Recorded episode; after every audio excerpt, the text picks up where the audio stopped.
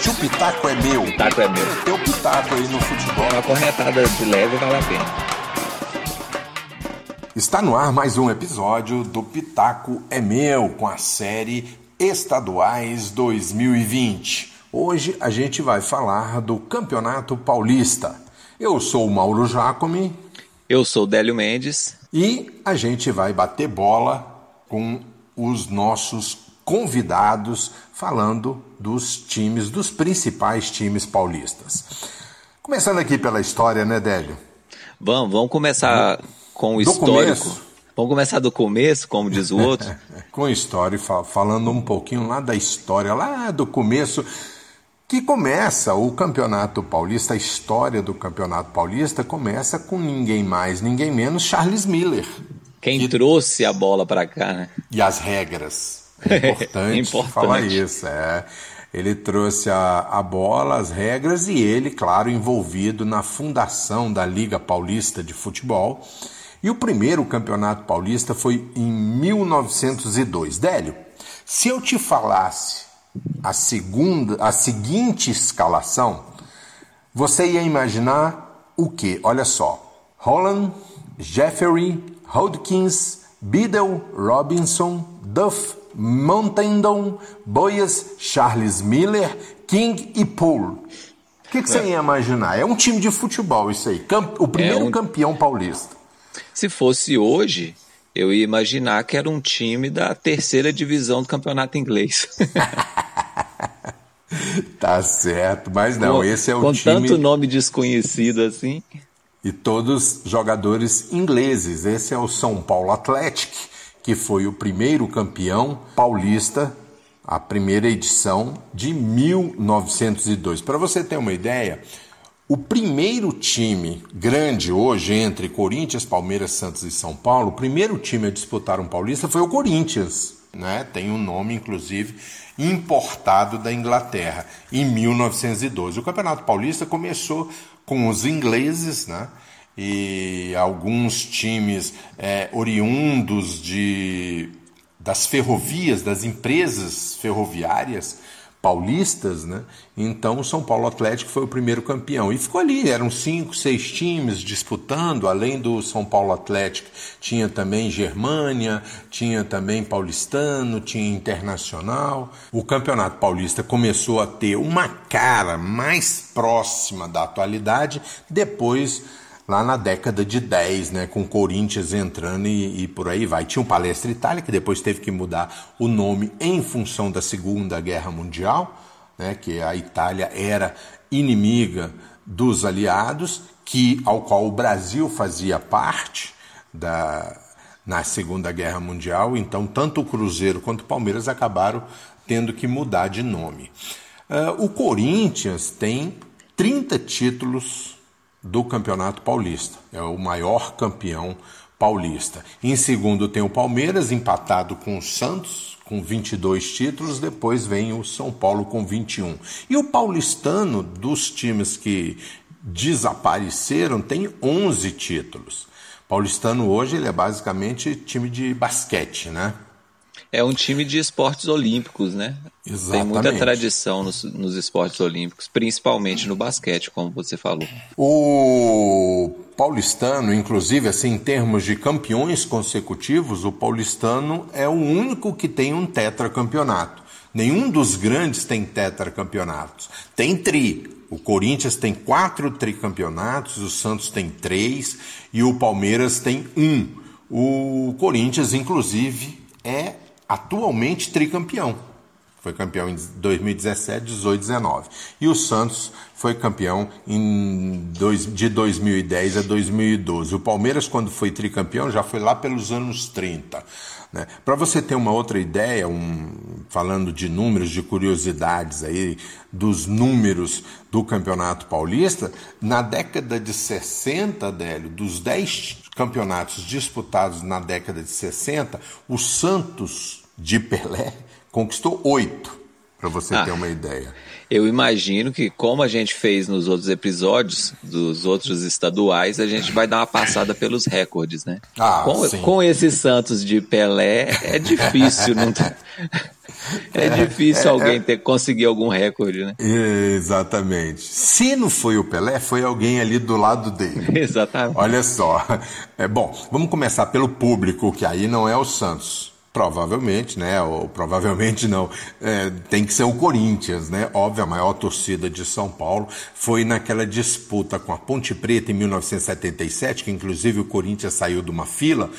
No segundo jogo, né, foram três jogos, o, o, o, gol do, o jogo do título foi o terceiro, com aquele gol do Basílio, mas o segundo teve 146.082 pessoas. Você imagina isso no Morumbi? Hoje é o Morumbi, quando gente. tem 60 mil, tá lotado. É muita gente, né? Impressionante. Como todos os recordes que a gente está trazendo aqui são mais de 100 mil pessoas e todos é, antes da década de 90. Pois é. É aquilo que a gente estava falando, né? Enquanto tinha demanda, tinha ingresso.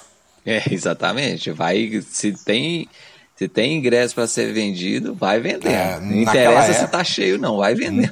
Naquela época, se o ingresso impresso, feito em gráfica, acabava, eles usavam papel de picolé.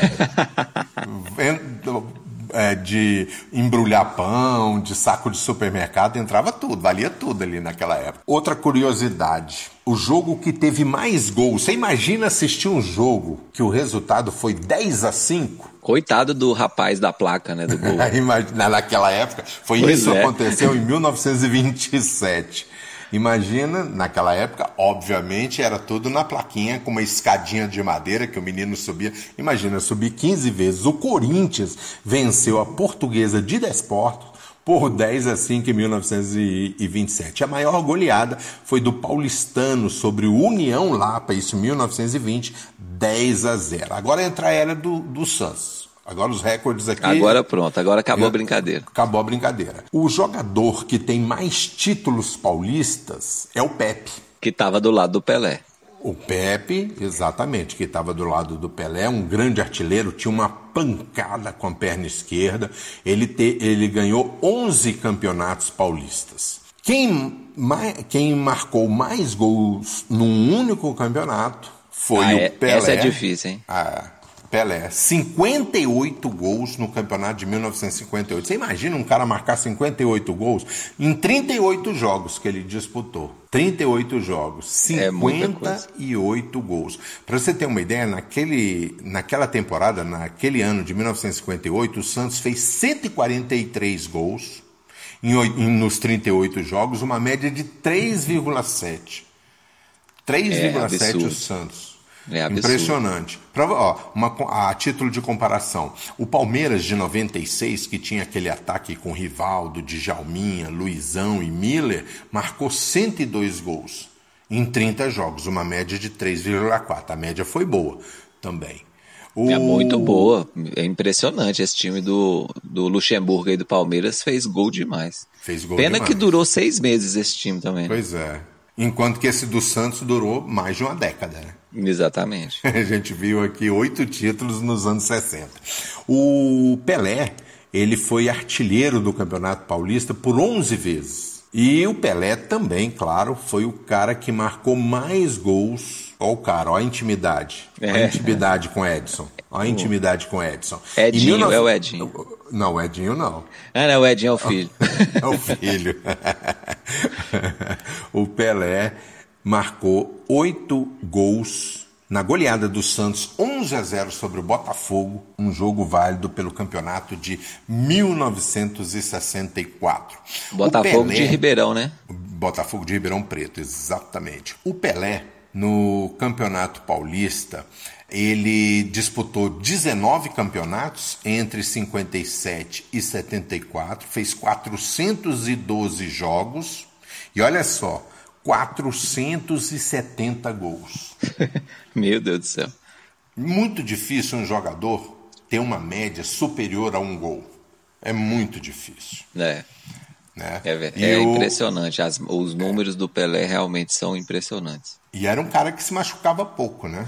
Muito Apesar pouco. de que em duas Copas do Mundo, na de 62 e 66, ele se machucou Né? Mas jogando Pelé, é, ele tinha uma força física brutal, né? Era impressionante. E, e, e só lembrando, né, Mauro, a gente está falando de uma época em que o campeonato estadual era muito mais importante do que um campeonato entre clubes do, de outros estados, né? Ou seja, quem disputava o Campeonato Paulista estava mais interessado em ganhar o Paulista, quem disputava o Carioca estava mais interessado em ganhar o Carioca, então o Campeonato Estadual tinha um peso muito grande. Né? Até porque naquela época o máximo que você tinha era um Rio São Paulo, né? É, eram torneios regionais, né? não dava para é. ficar viajando o Brasil todo. É. Mas tinha também o Campeonato de Seleções. Então, muitas das vezes os jogadores eles tinham que e jogar pelas seleções, que você tinha um campeonato, era o chamado Campeonato Brasileiro de Seleções. Esses números, vale citar a fonte, né, dar os créditos, é do livro A História do Campeonato Paulista, do Valmir Stort e do André Fontinelli. Esses números nós tiramos daí. Bom, depois desse histórico, Délio, a gente chega no ano de 2020 o campeonato de 2020 vai ser disputado com 16 times, né? É o maior campeonato estadual. É o que e, tem mais times. E, e um dos regulamentos mais esdrúxulos. Ah, meu Deus, é muita força para confundir o torcedor, impressionante. Muita força. É. São 16, já faz um tempo que esse regulamento rola, né? Exatamente. Esse, esse regulamento não é novo, não. São os 16 times divididos em quatro que jogam em turno único, encarando né, os adversários de outras chaves. Ou seja, você não joga contra os adversários diretos do seu grupo. Você só do, enfrenta os dos outros grupos. Então, você vai jogar, aí são quatro grupos, você vai jogar quatro vezes três, doze vezes, né? Você joga 12 vezes na, na, fase classificatória. E aí os dois melhores de cada grupo vão para quartas de final. E aí, quartas de final, semifinal e final, daí para frente rola as fases, o mata-mata, a fase decisiva. Não, ô Mauro, só um detalhezinho, né, que torna esse regulamento estranhíssimo. Como um time joga com os adversários que não estão no grupo dele, é, dependendo do grupo que o time cai, se for um grupo muito fraco, ele pode se classificar com pouquíssimos pontos, mesmo que em outros grupos tenham vários, tenham vários times que tenham mais pontos do que ele, né? É Isso é verdade, o cara pode é, se classificar com um empate. É uma bagunça, meu Deus do céu. E Não, assim, os ou pode time... ganhar os quatro times, podem perder todas. É, o time. Aí vai no saldo de gol o time joga com todos os adversários fora do grupo dele para saber quem é o melhor do grupo dele. Vai entender. pois é, então olha só, vou dar uma passadinha rápida aqui nos grupos para a gente tocar em frente. No grupo A, a gente tem o Água Santa, o Oeste, a Ponte Preta e o Santos. No grupo B, a gente tem Botafogo de Ribeirão Preto, Novo Horizontino, Palmeiras e Santo André. Mais uma vez, claro, é sempre um grande num grupo. O Palmeiras é o, o grande favorito nesse grupo, aí os outros três vão lutar pela segunda vaga. Inter de Limeira, Ituano, Mirassol e São Paulo fazem o grupo C, São Paulo favorito. E no grupo D, Bragantino, Corinthians, Ferroviária e Guarani. Esse grupo ficou forte, hein, Ficou forte, ficou forte. Porque a gente tem aí o Bragantino, time de Série A do Campeonato Brasileiro, Corinthians, a Ferroviária que está recebendo um investimento muito forte por parte do antigo investidor do São Caetano, né? Tem ligação com a rede Casas Bahia, se não me engano. E o Guarani, que é um time tradicional de Campinas, né? Então esse, esse grupo aí vai ser assim, o, o engraçado é que eles não vão jogar entre si, né? Mas tudo é. bem. Sabe, sabe quem está na retaguarda da ferroviária? Quem, uh, o diretor? É. O Paulo Pelaipe, né? Foi é, exatamente. Mas é um, são Tava dois times, né, que ele está dando suporte para a Ferroviária e tem um outro também que eu não estou é, lembrando. Ferroviária e o próprio São Caetano. Ah, o São Caetano. É. Tá, que é, mas aí é na Série A2. Exatamente. Não está aqui entre... Ei, Mauro, é, Oi só um detalhe, eu acabei te interrompendo quando você estava passando o regulamento. É, ficou faltando completar aí como é que vai funcionar depois da fase de classificação. Manda ver aí. Relembra aí pra gente, por favor. As quartas de final, semifinal, Exato. serão mata-mata, jogo único. Ah, o, o, quem tiver mais pontos joga em casa? Como que funciona? Quem tiver mais pontos joga em casa, exatamente. Vai valer a fase classificatória, né?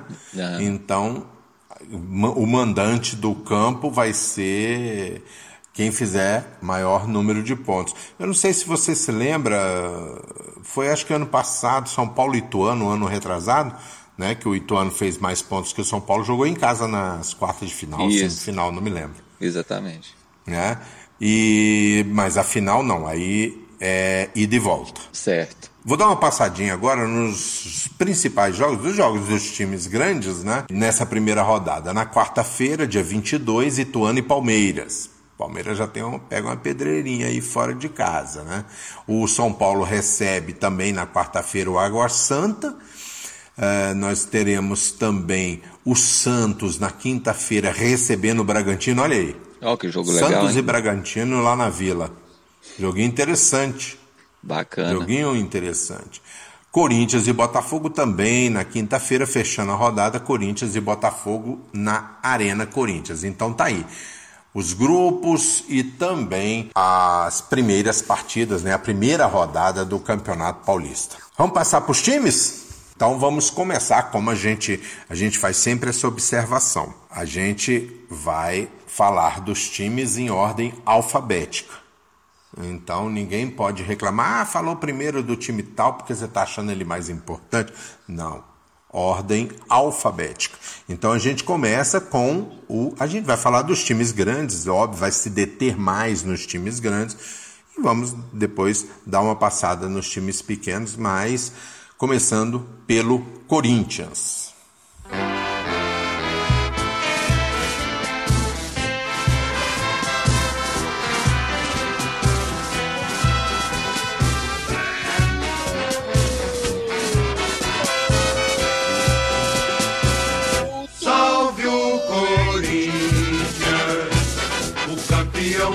Campeões. Tá aí, ó, bonito o hino do Corinthians. Eu gosto do hino do Corinthians, você gosta? É um hino bonito, bacana. É Exatamente. Um, um, dos. De fora do estado do Rio de Janeiro é um dos mais legais que eu acho. Para falar do Corinthians, o primeiro convidado é o Robson José, torcedor do Timão, vai falar pra gente o que, que ele tá qual a expectativa dele, qual o panorama que ele traça deste Corinthians de 2020 no campeonato estadual. Olá, amigos do O Pitaco é Meu. Eu sou o Robson José e vou falar um pouco sobre o Corinthians. O Corinthians, que nessa temporada, no meu entendimento, está fazendo quase tudo certo, contratando novos e pontuais jogadores como Luan, é, Cantilho e abrindo mão do trabalho de outros que em 2019 enfrentaram uma temporada irregular. Podemos citar os casos de Ralph, Carlos Augusto, Cleison. E eu ainda tentaria negociar Gustavo, Wagner Love, Michel Macedo e Avelar. Também houve uma alteração na comissão técnica, a contratação do Thiago Nunes, um técnico vencedor o ano passado, como vimos nos campeonatos que ele disputou. Tudo bem que ele vai precisar de tempo para trabalhar, e acredito que nesse primeiro semestre não será motivo para questionamentos, e sim acreditar no que ele pensa. O detalhe é que eu não acredito, isso é uma opinião particular minha, na ideia de troca de filosofia. Até porque a antiga filosofia implantada pelo Mano Menezes lá em 2008 é vencedora, o que pode ser aperfeiçoada. De qualquer maneira, vamos acompanhar. Teremos muitos jogos esse ano, provavelmente o clube deve bater na casa de 70, 75 jogos, dependendo do desempenho na Libertadores e na Copa do Brasil. E nesses casos, quando o time disputa muitos campeonatos, vai precisar muito do elenco. E nesse primeiro ano do Thiago Nunes, acredito ser médio, mas criar uma boa base, uma boa casca, um bom entendimento para o ano que vem, aí sim, 2021, cobrar desempenho. Tá ok? Forte abraço, obrigado. Robson José, torcedor do Corinthians, dando seu pitaco. E, Délio, eu anotei alguns pontos aqui. Ele tá querendo mandar embora Wagner Love e Gustavo, hein? É, não tá nem um pouco satisfeito aí. Eu também. Vai, manda ver aí a, a, os pontos que você é, Mas anotou essa questão aí, do Wagner Love e do Gustavo, eu tô até te chamando para conversa porque A gente é, transmitiu vários jogos do Corinthians e era um suplício sair gol. Era. Muito, a, Lembra, na né? verdade, assim, na temporada, a gente faz, para quem não conhece, né? A gente faz um trabalho de transmissão via web de jogos durante a temporada brasileira. No ano passado a gente acompanhou o Campeonato Brasileiro e o, o- Libertadores. o Libertadores. No, no Campeonato Brasileiro, o time que teve mais transmissões foi o Corinthians, né? Que a gente fez transmissões no ano passado e muito provavelmente o time que fez menos gols nas partidas que a gente transmitiu. Impressionante, realmente era uma era muita dificuldade do Corinthians em marcar gols. E pelo que eu estou percebendo nessas contratações do Corinthians que a gente vai falar daqui a pouco, eh, eles também não estão muito preocupados com isso não, né? Não vi nenhuma contratação pensando em fazer gol. Mas daqui a pouco a gente fala mais aí. Outra questão que eu, que eu ia chamar a atenção e aí eu vou vou, vou passar a bola para você. Tiago Nunes. Com certeza você anotou aí para falar do Thiago Nunes. Pelo que eu te conheço, Exatamente. Respeito e entendo a consideração do Robson José aí. Valeu, Robson. Obrigadão pela, pelo áudio aí que você mandou pra gente. Mas eu acho que ele, se ele não, não acredita numa mudança de filosofia, ele vai ficar desapontado, porque o, o Thiago não é, não é da, da escola do, do Mano Menezes, Tite, Carilli. Então, é, vamos ver como é que a, a torcida do Corinthians vai encarar aí, porque mudança vai ter. As contratações que, que o Corinthians fez já mostram uma mudança de perfil. É, volantes que sabem jogar, que fazem a bola andar mais rápido. Dispensou alguns jogadores que a história já tinha, já tinha sido feita no Corinthians, né? O, nome aí de mais, mais destaque da história recente, o Ralph, que é um volante que não tem nada a ver com o futebol que o, o novo treinador do Corinthians é, aplica, né? Ou pelo menos aplicou no trabalho mais conhecido que a gente tem dele, que foi no Atlético Paranaense. Então eu acho que mudança de filosofia de futebol vai acontecer. Eu acho que o Robson até citou que acha que não que esse primeiro semestre, esse primeiro ano não é um ano de cobrança sobre o resultado, a partir do ano que vem sim, mas a gente sabe como que funciona o futebol brasileiro. Infelizmente não é assim que funciona e eu tenho minhas dúvidas se Libertadores chegando aí logo no começo do ano, Paulista, se não tiver resultado, é, a pressão vem em cima e é complicado, é muito complicado.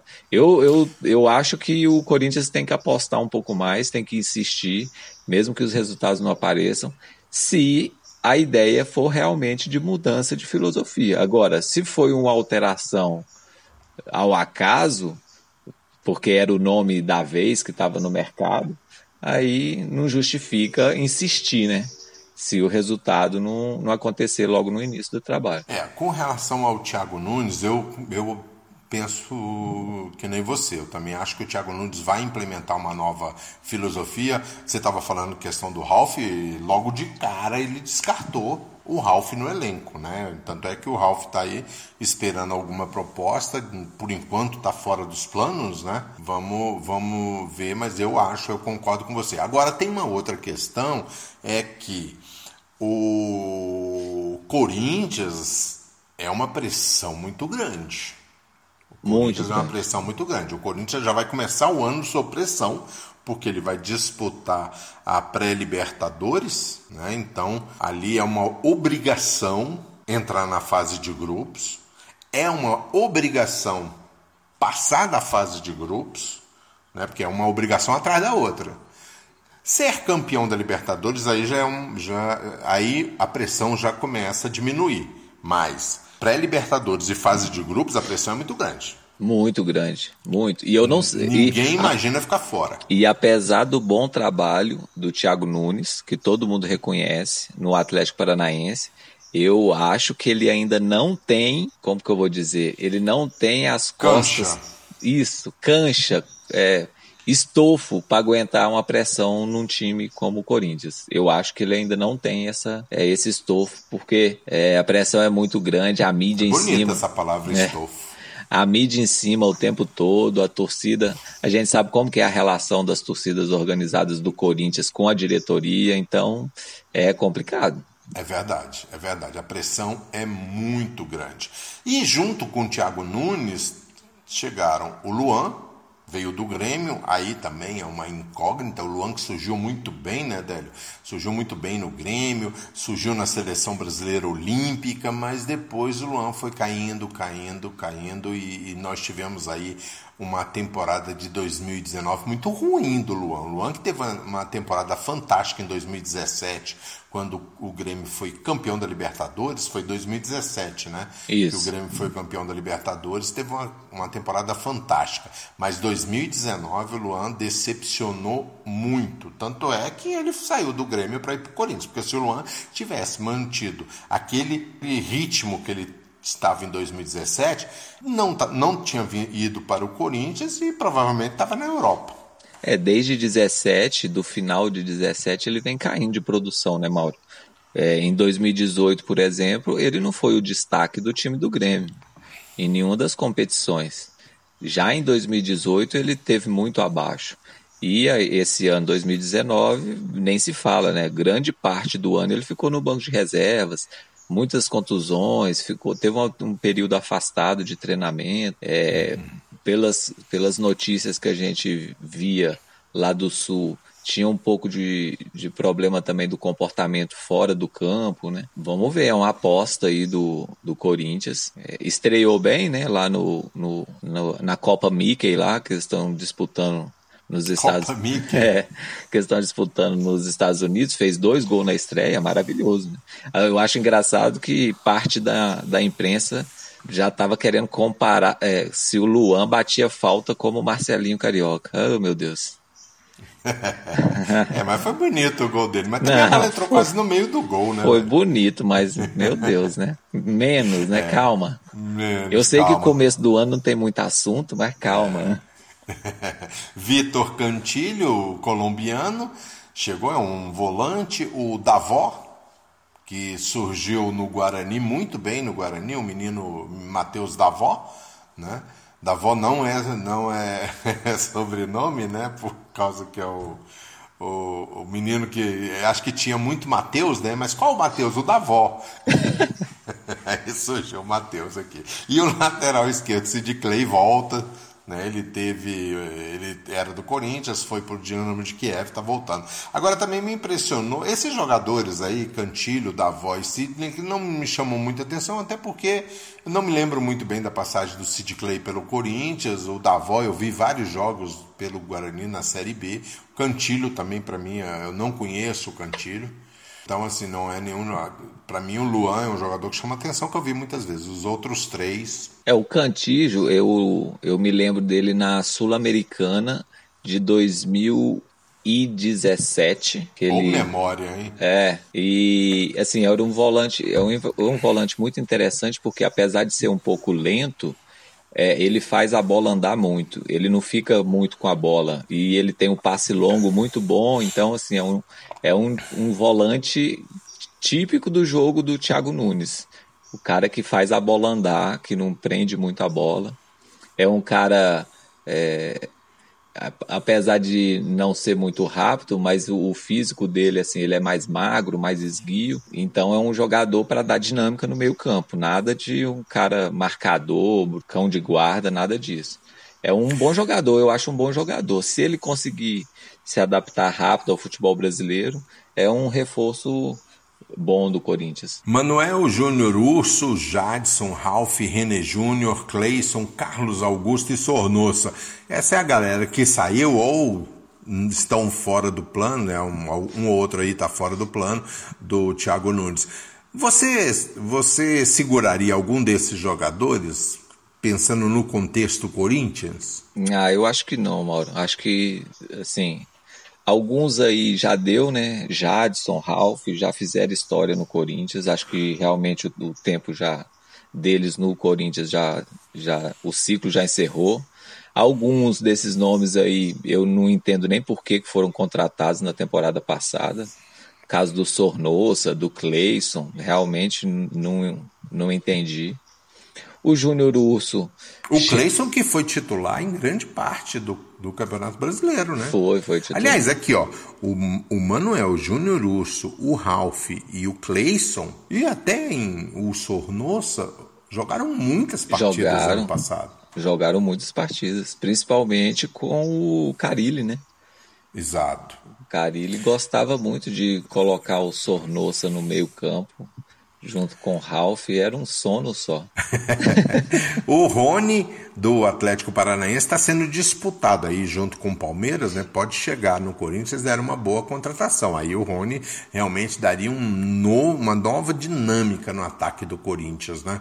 Ah, e com certeza é pedido do técnico Thiago Nunes, né? Que Thiago trabalhou Nunes, com que ele. jogou com ele. É. né? E é um, Verdade. é um cara é um cara muito bom que man, há duas temporadas aí vem mantendo o nível no Atlético Paranaense, mas o Atlético Paranaense é difícil de negociação. Ali os caras não, não são muito de baixar preço, não. É impressionante como o Atlético Paranaense sabe negociar. Cássio, Fagner, Gil, Bruno Mendes e Sid Clay, Cantídio, Gabriel, Ramiro, Mi- Matheus Vital e Luan, Pedrinho, Wagner Love. Tentei esboçar dele em um time titular do Corinthians, né? Um time base, como se diz também, né? E ainda tem aí o Bozelli, o Janderson, o Gustavo, Everaldo, o próprio Davó. Então, eu acho que também não vai fugir muito disso, não, né? É, a não ser que chegue alguém muito Um Rony, é um Rony da vida, né, para já chegar tomando posição, mas é basicamente é isso mesmo, não deve mudar muita coisa em relação. já a- chega sentando na janela. Ah, com certeza. O, com, com o elenco atual do Corinthians, ele já chega para ser titular. Vamos em frente? Vamos em frente. Quando surge o imponente No gramado em que a luta o aguarda Sabe bem o que vem pela frente Que a dureza do prédio não tarda Com relação ao Palmeiras, nós temos a contribuição do Anderson, torcedor do Palmeiras, ele que mandou pra gente um áudio, a expectativa dele do Palmeiras no estadual de 2020. Vamos ouvir, Délio? Vamos, vamos ouvir o Anderson aí. Salve galera do Pitaco é meu, um abraço aos ouvintes. Vou falar hoje um pouco sobre o Palmeiras, né? Que começa essa temporada com uma pressão enorme da torcida. Após o fiasco de, da temporada 2019, é, inclusive na saída do Alexandre Matos e na chegada do Alexandre Barros. O Barros já começou uma limpa na comissão técnica do Palmeiras e no elenco, nos livrando de nomes como Borja, Carlos Eduardo, Henrique Dourado, Antônio Carlos Johan, entre outros, e até o Davidson talvez saia, o que vai ser comemorado como contratação pela torcida. Trouxe também o nosso ilustríssimo professor e seus projetos. Eu acredito bastante no trabalho dele. O Vanderlei tem uma chance de ouro agora. Ele vai mesclar os medalhões, os bons valores que o Palmeiras tem no elenco com a molecada. Já subiu o Veron, Gabriel Veron, um moleque muito bom de bola. Eu acredito que vai arrebentar nessa temporada. Não contratamos ninguém ainda. O Palmeiras está se adequando à nova realidade financeira. Gastamos muito desde 2015 até 2019. Então acredito que não, não haverá grandes contratações, né? Uma, uma contratação pontual ou outra, talvez. Até o momento, nada. E tem uma expectativa enorme de título paulista. A gente não ganha desde 2008 e apesar do nosso presidente desdenhar o campeonato chamando de Paulistinha, para a torcida seria um bom começo de ano levantar esse caneco aí. Beleza? Meu nome é Anderson Leal, eu fico por aqui. Um forte abraço para a galera do Pitaco é Meu. Anderson Leal, torcedor do Palmeiras, dando seu pitaco neste episódio do Estadual do Paulista 2020. Délio, eu tava vendo aqui a lista de dispensados. Dá um time de Série A, velho. Fernando Praz, Edu Dracena, Thiago Santos, Borra, Henrique Dourado, Arthur, Carlos Eduardo e Johan. Ou seja, não que eu contratasse esses jogadores, né? Mas considerando vários outros times de Série A, referência 2019, um time desse aqui não era rebaixado, não, viu? É, vários jogadores aí que quando chegaram foram nomes que a imprensa quase que em geral elogiou, né? Característica dos trabalhos do, do antigo diretor de futebol do Palmeiras, né? O Matos, ele sempre foi de contratar em quantidade. Foi assim no Cruzeiro, foi assim no Palmeiras também. Tem mais um nome aí que foi confirmado é, hoje, que é o Daverson. O Daverson realmente ah, saiu. Ah, sim, o Daverson, exato. Realmente saiu. O Anderson chegou a. Um abraço pro Anderson. O Anderson chegou a, a dizer aí que se ele saísse a torcida ia comemorar, né? É, então já tá comemorando. Tá Pode aí. comemorar Pode. torcida do Palmeiras. Exatamente. É, mas eu, assim, de tudo que está acontecendo no Palmeiras, para mim, o, o que mais chama atenção, o que mais causa expectativa é o, o Luxemburgo, Vanderlei Luxemburgo. É, o Anderson comentou aí que acredita no, no Luxemburgo, né, no trabalho dele, que tem a capacidade de, de mesclar os medalhões com a garotada que vai subir. E eu já não tenho essa, esse otimismo todo não em relação ao Luxemburgo. Odélio, Ah, diga. deixa eu te fazer uma pergunta. É, o Palmeiras entrou 2019 como o grande favorito de tudo que disputasse. Essa foi a grande realidade, né? Palmeiras era considerado o grande time. No primeiro turno, no primeiro semestre, melhor, ele, ele nadou bem. Nadou bem, mas no segundo semestre ele começou a se afogar. Claro, surgiu o Flamengo e também surgiu o Santos no segundo semestre. Né? Esses dois times surgiram e tomaram esse prota- protagonismo que tinha o Palmeiras no começo do ano. Não que ele fosse ser campeão se continuasse bem. Tinha aí o Flamengo um fortíssimo time, tinha também o Santos. O que, que você imagina, o que, que você é, pontua como principal fator do fracasso do Palmeiras no segundo semestre, a queda de rendimento do Palmeiras? Mauro, eu não sei é, exatamente um, assim, eu não consigo citar um ponto específico para a queda do Palmeiras, né? Assim, só relembrando um pouco da temporada passada, o Palmeiras é, começou o Campeonato Brasileiro muito bem antes da parada da Copa América, né? Foram, se não me engano, foram nove jogos pelo Campeonato Brasileiro com oito vitórias e um empate. Mas no Campeonato Paulista ele não conseguiu chegar na final, né? Ele foi, Exato. ele foi Mas é, vamos considerar Paulistinha. Exatamente. É. E o Palmeiras, mesmo em 2018, quando foi campeão brasileiro, com aquela, com aquela opção do Filipão de colocar praticamente um time para disputar um torneio de mata-mata e um outro para disputar o Campeonato Brasileiro, né? Ele rodou muito o elenco naquele ano. O Palmeiras ganhou o Campeonato Brasileiro, mas ganhou ao estilo Filipão, né?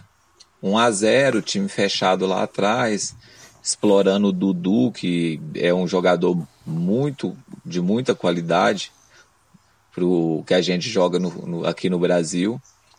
E aí, esse tipo de futebol, Mauro, é, ele ganha, ele dá resultado, mas quando a coisa começa a desandar, é muito difícil conseguir recuperar, porque não tem ideia, é, é um jogo de uma nota só. Então, é, acaba que os, os adversários começam a, a marcar o jeito de jogar do time.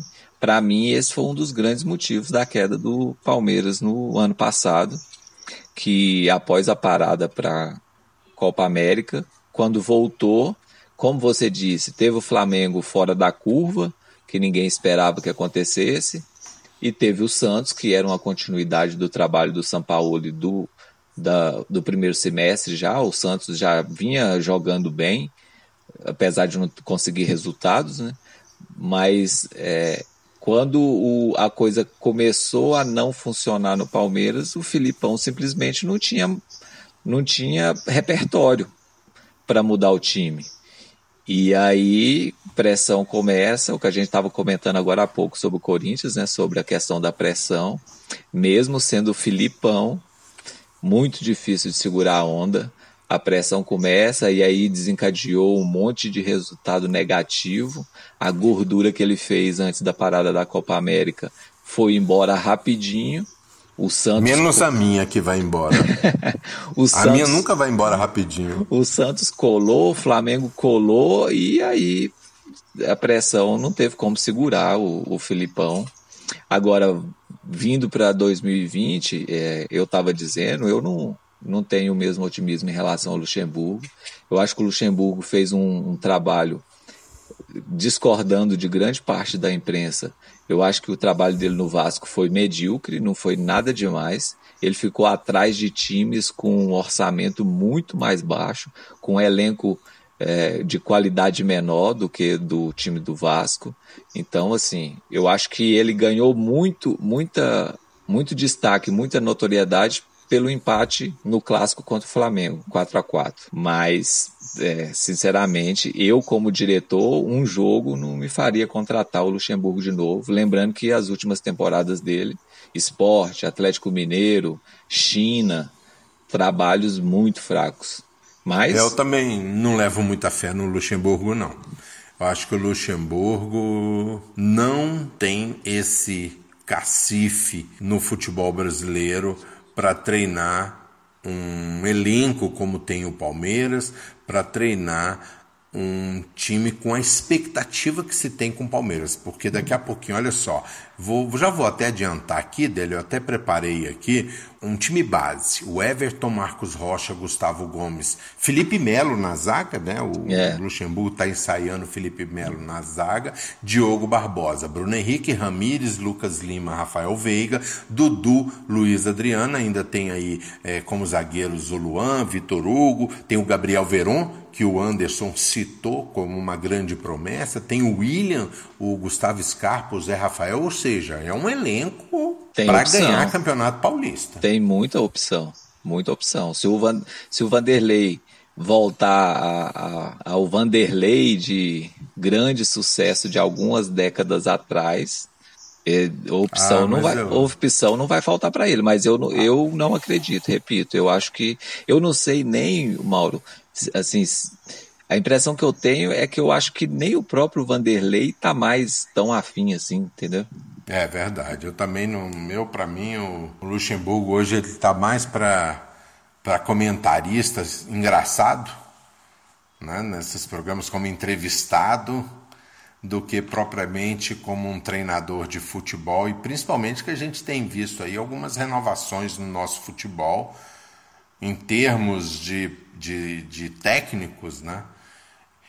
E eu acho que o Luxemburgo ainda está naquele lenga-lenga de algum tempo atrás, quando ele surgiu, era uma surpresa, ele chegou com uma filosofia que realmente surpreendeu, mas depois daquela fase daqueles campeonatos estaduais, aliás, brasileiros que ele conquistou com Palmeiras, Santos, é, Cruzeiro. Cruzeiro, né? Então, depois daquilo já acabou o fator diferença não existe mais. Eu assim, penso assim, eu para mim, Mauro, assim, eu não tenho dúvidas que pelo menos na minha lista de técnicos do futebol brasileiro, o Luxemburgo é top 5 fácil.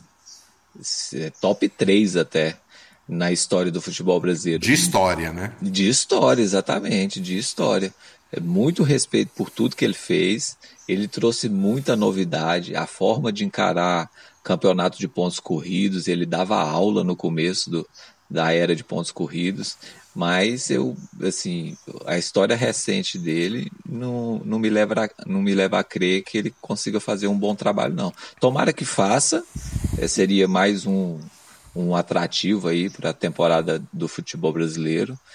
Entendo a expectativa do torcedor palmeirense, até porque tem uma questão emotiva, né? Um técnico que ganhou o último campeonato paulista pelo Palmeiras. Então, assim, tem toda uma, um, uma questão aí de saudade, de saudosismo. Entendo o otimismo de parte da torcida do Palmeiras em relação ao Luxemburgo, mas, repito, eu não acredito muito, não. Vamos fechar? Vamos, vamos passar para o próximo, senão a gente vai falar só de Palmeiras também. Bom, então vamos para o próximo.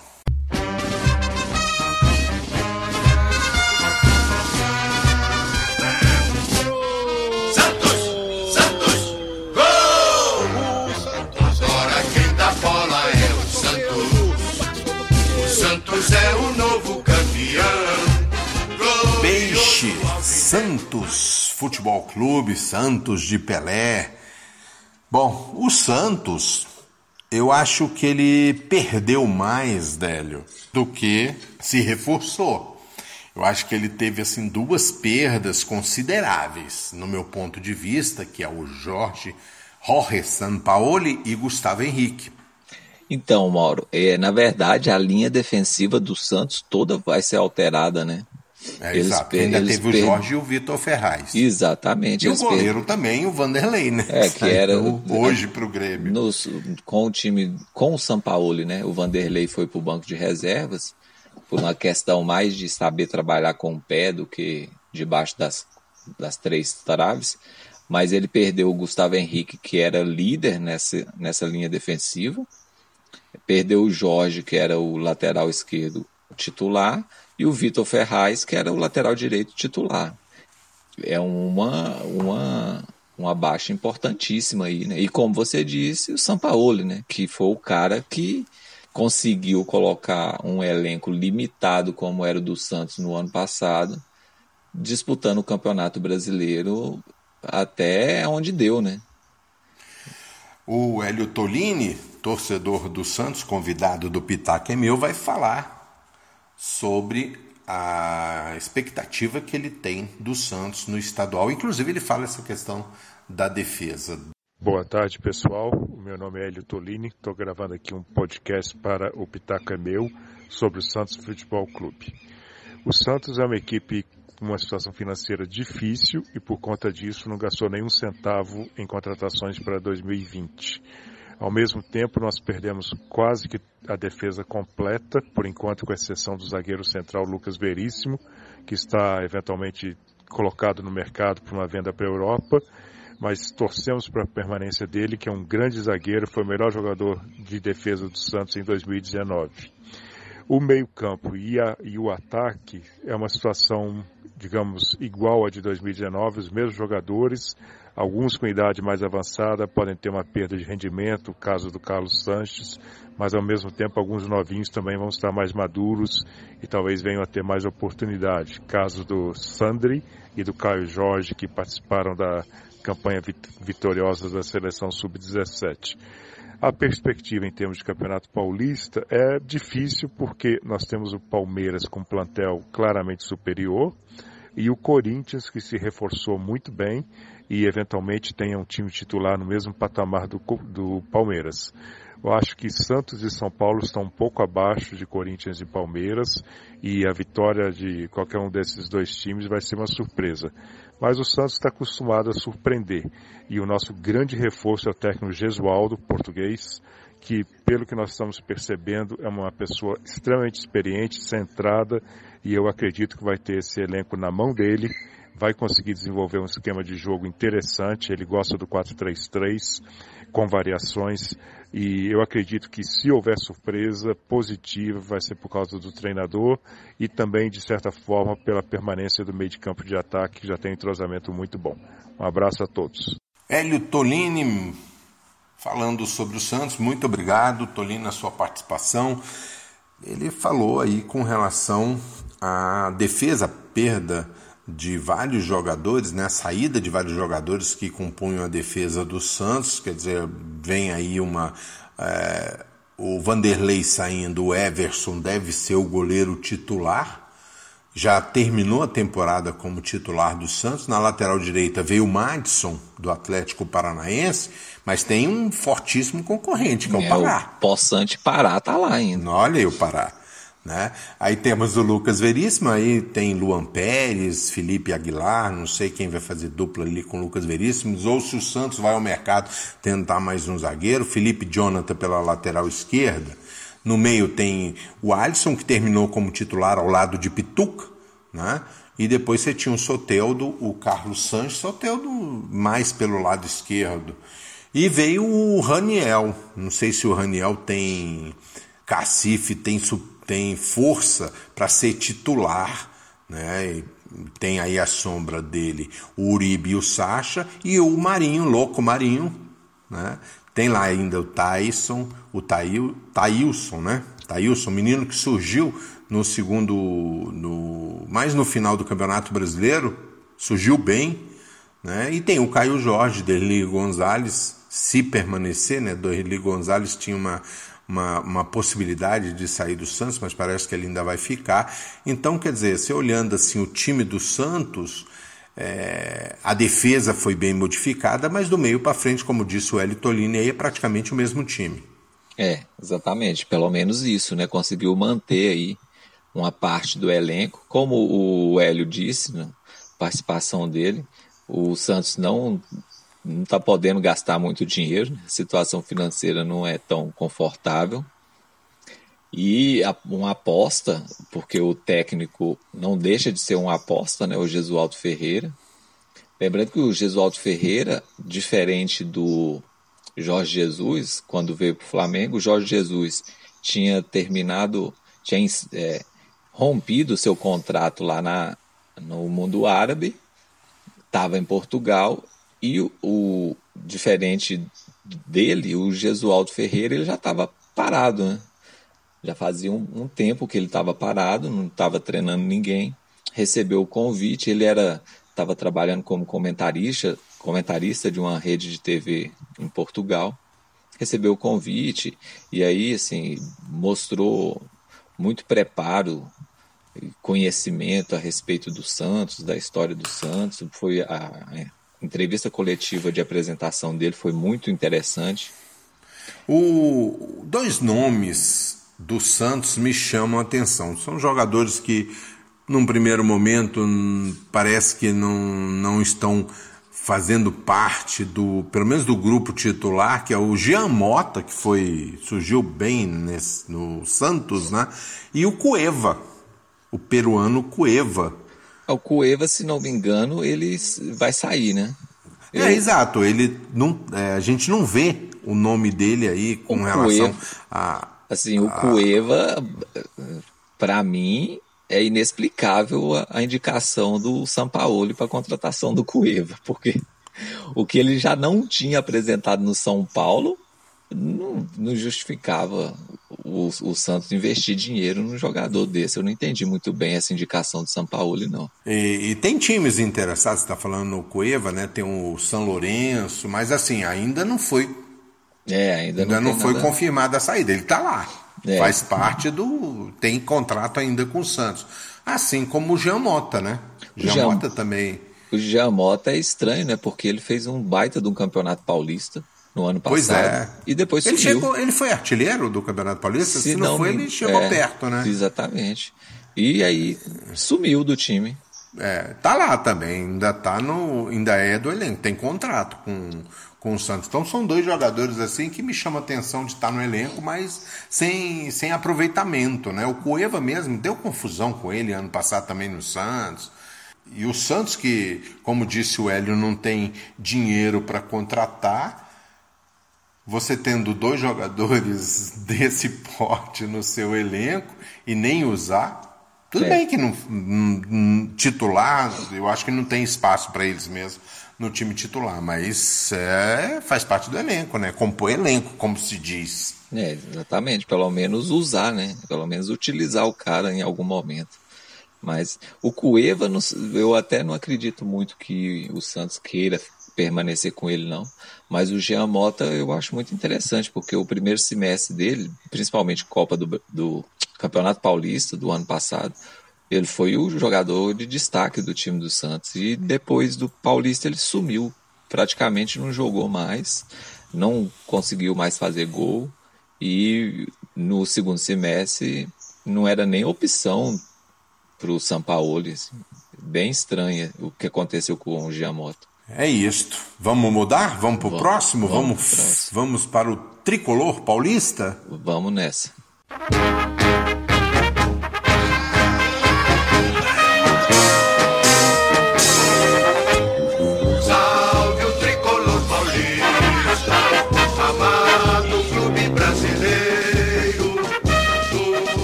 Salve o tricolor paulista. São Paulo Futebol Clube também foi um dos times que. O interessante no São Paulo é que os chamados reforços do São Paulo já jogaram no São Paulo esse ano, mas foram adquiridos, né? É, Definitivamente.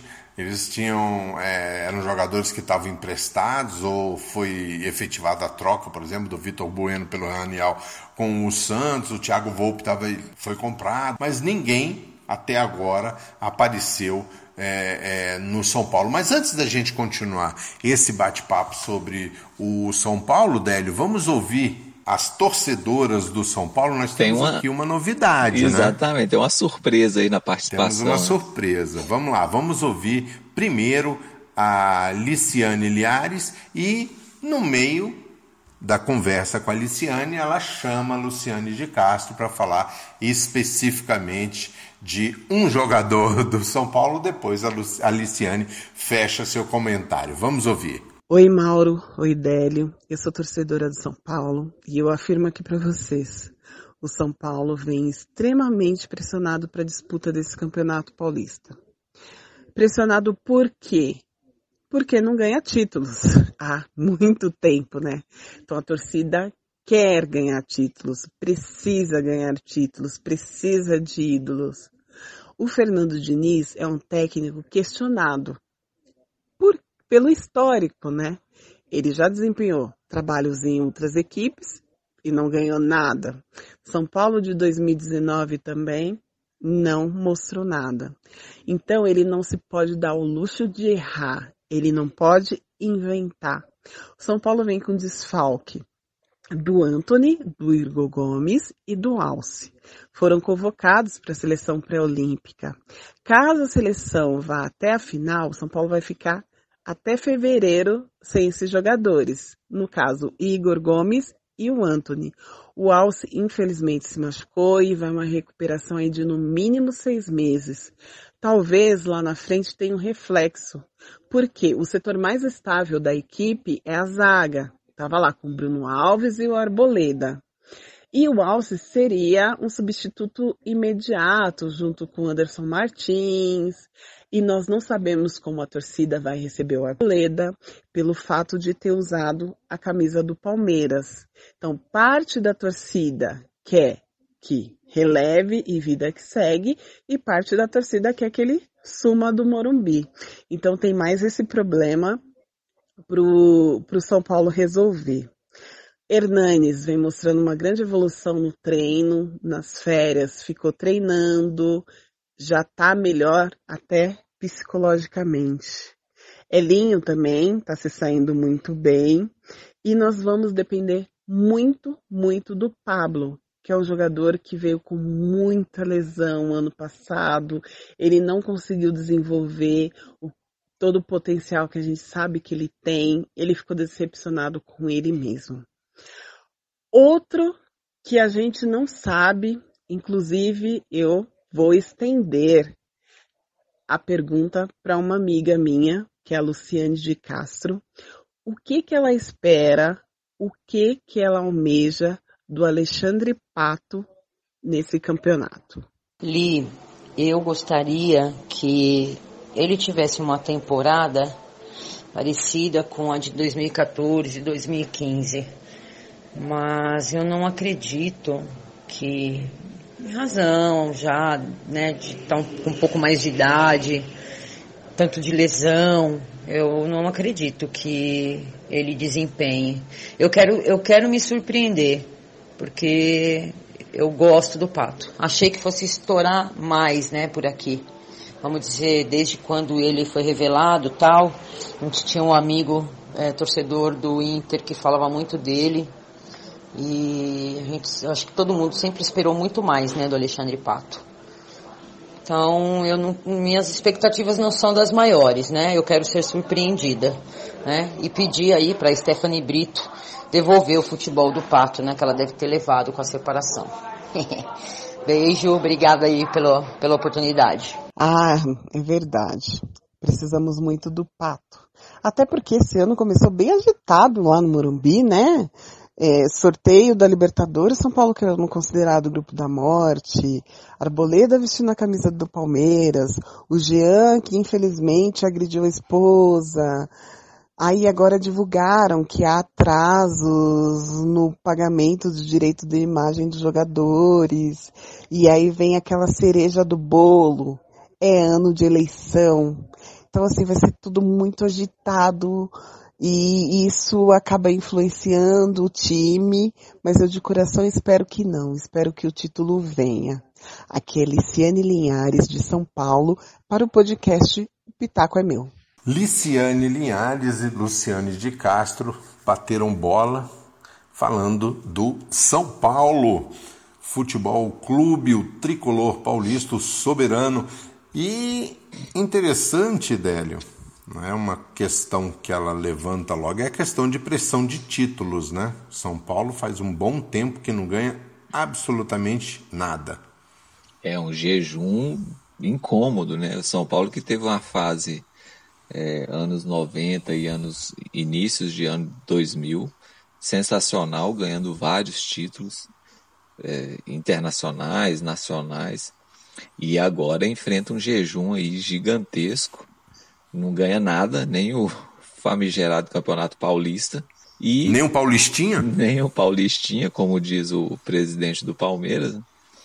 E muito pressionado, né? As meninas passaram o raio-x aí da pressão que o, que o elenco de São Paulo vai sofrer nesse início de temporada. Tem um grupo na Libertadores pesadíssimo, tem Campeonato Paulista com a pressão de ganhar que não ganha faz tempo, tem um técnico que é adorado por parte da, do mundo do futebol pelas ideias, mas que não consegue transformar as ideias em prática e resultado tem jogadores de nome que não rendem faz tempo. É situação e ainda tem eleição esse ano, né? Que ambiente político do São Paulo é terrível.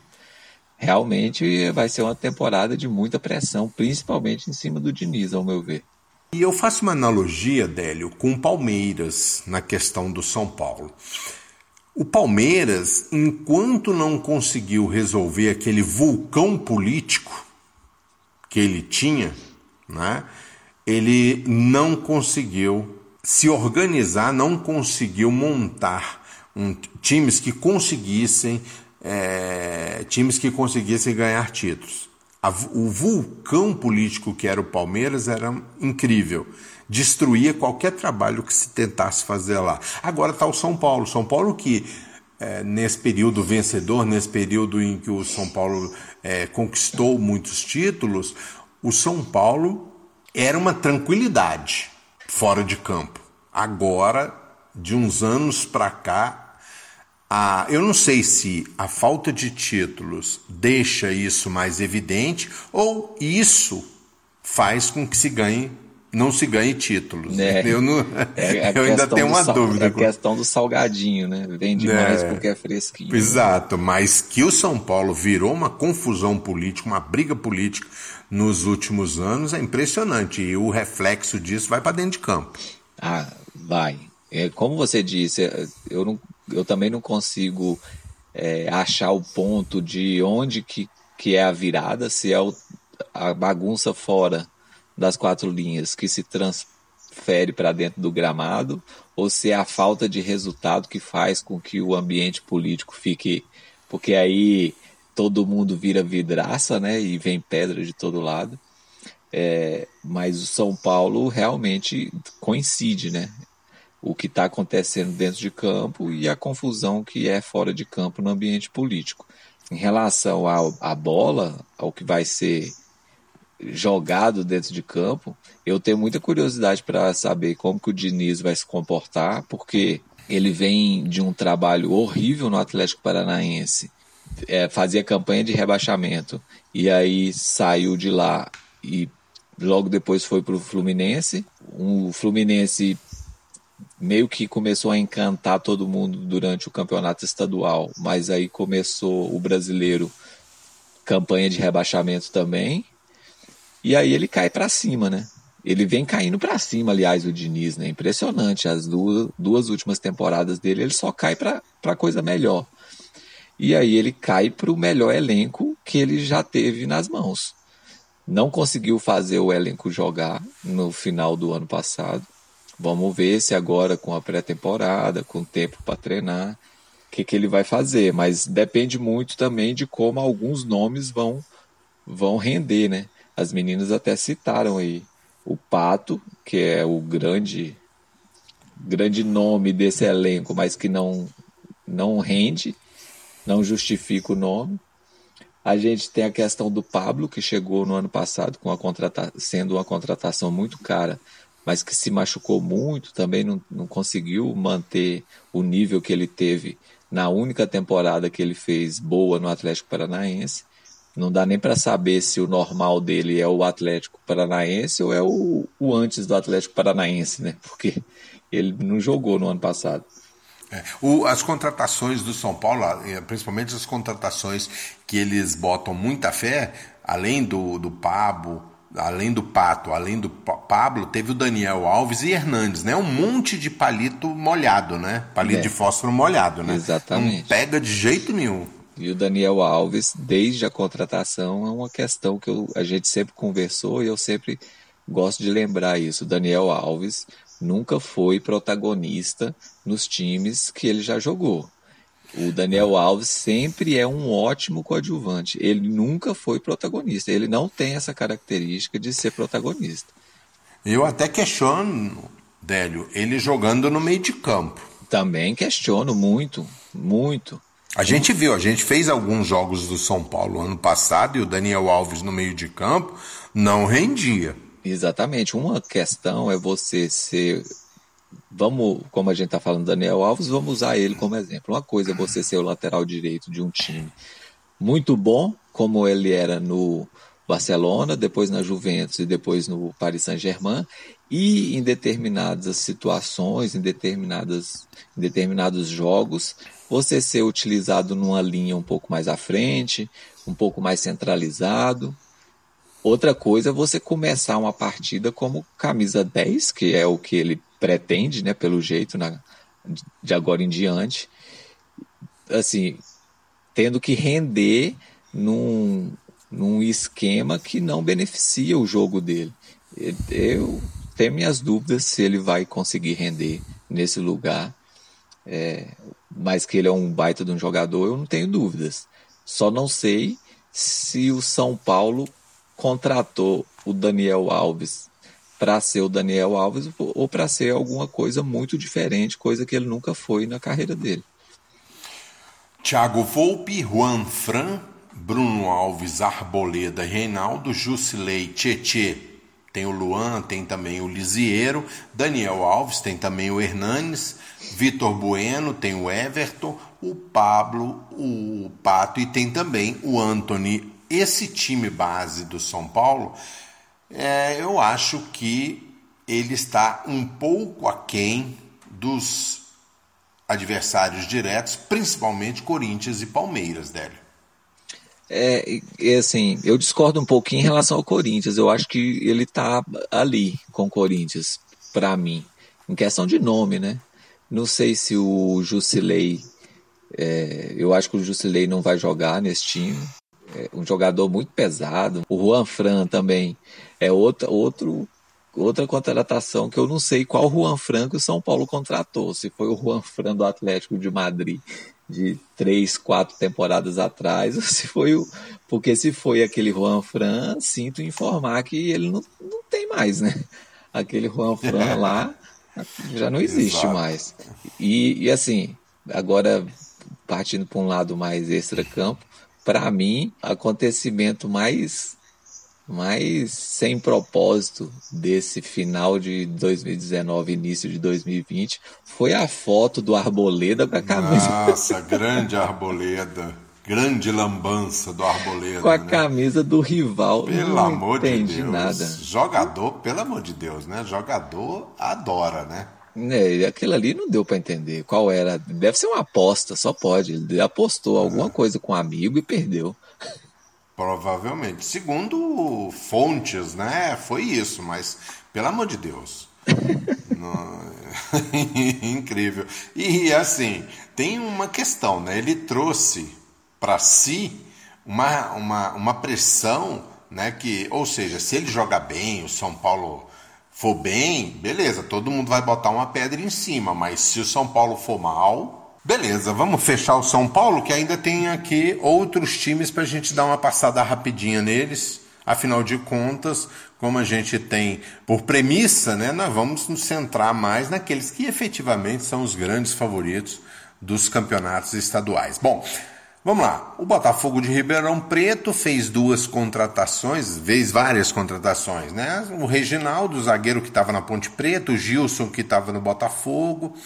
O Mirassol contratou o Camilo, que estava no Internacional na Chapecoense, né?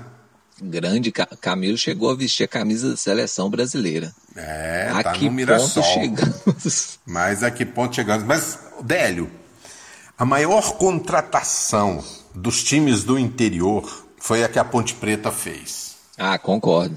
Esse nome é. Apodi, seu ídolo. Inquestionável. O Apodi, ele tá quase. 36 anos, se eu não me engano. Ele tá quase atingindo o nível de lenda que o Paulo Baier atingiu no, no futebol brasileiro. Não. Porque daqui a pouco ele vai estar com 63 anos e correndo mais do que é. todo mundo. É, corrigindo, ele está com 34 anos. Ah, tá novinho, uma criança ainda. Tá novo, uma criança ainda. Mais umas 20 temporadas. Anos, o Red Bull Bragantino, é, ele fez algumas contratações, como o Alejandro, que estava no Atlético Mineiro, o Leonardo Raup, que é do Independiente Del Valle, o Matheus Jesus e Luan Cândido. O mais caro é o Arthur, o Arthur que era do Palmeiras, estava no Bahia, fez um bom campeonato brasileiro pelo Bahia, e também o Tony Anderson, que foi revelado pelo Cruzeiro, estava no Grêmio, veio para o Bragantino. Ah, o Oeste contratou o zagueiro Renan Fonseca, que já foi do Botafogo, da Ponte, o Mirassol Diego Jareta, que também passou pelo Botafogo, estava no Atlético Goianiense, e o Guarani, olha só, eu, eu separei dois nomes do Guarani entre os contratados, que é o Romércio e o Júnior Todinho. Ah, que simpático nome. É. Por que Romércio? Será que é a mistura de alguma coisa de comércio? Olha, é muito provável que seja a mistura de dois nomes aí, né? Que é bem característico do Brasil. É, eu me lembro do Romércio jogando pelo Curitiba na Série B. Eu assisti muito jogo da Série B em 2019. E o Júnior Todinho, que estava no Cuiabá. Olha só, duas contratações para o Guarani. Guarani que, pô, já teve uma seleção brasileira em campo, time de careca né, Zenon e Companhia Limitada, Guarani que agora vem penando nos últimos anos. Vamos embora? Vamos, vamos embora. Beleza, Délio. Então, um grande abraço para você, agradecendo mais uma vez o o pessoal que colaborou com a gente, o Anderson, o Hélio Tolini, Luciane Linha, a Liciane Linhares, Luciane de Castro e o Robson José, pessoal que nos ajudou mandando áudios falando dos seus times do coração. Um abraço para todo mundo, um abraço, Délio. Um abraço, Mauro, um abraço para todo mundo. Mais uma vez, muito obrigado por acompanhar a gente. Divulguem aí e até a próxima. Um abraço para o ouvinte e aguarde que vem mais por aí. Um abraço para todo mundo. Valeu! Se o pitaco é meu, pitaco é meu. Teu pitaco aí no futebol. Uma corretada de leve vale a pena.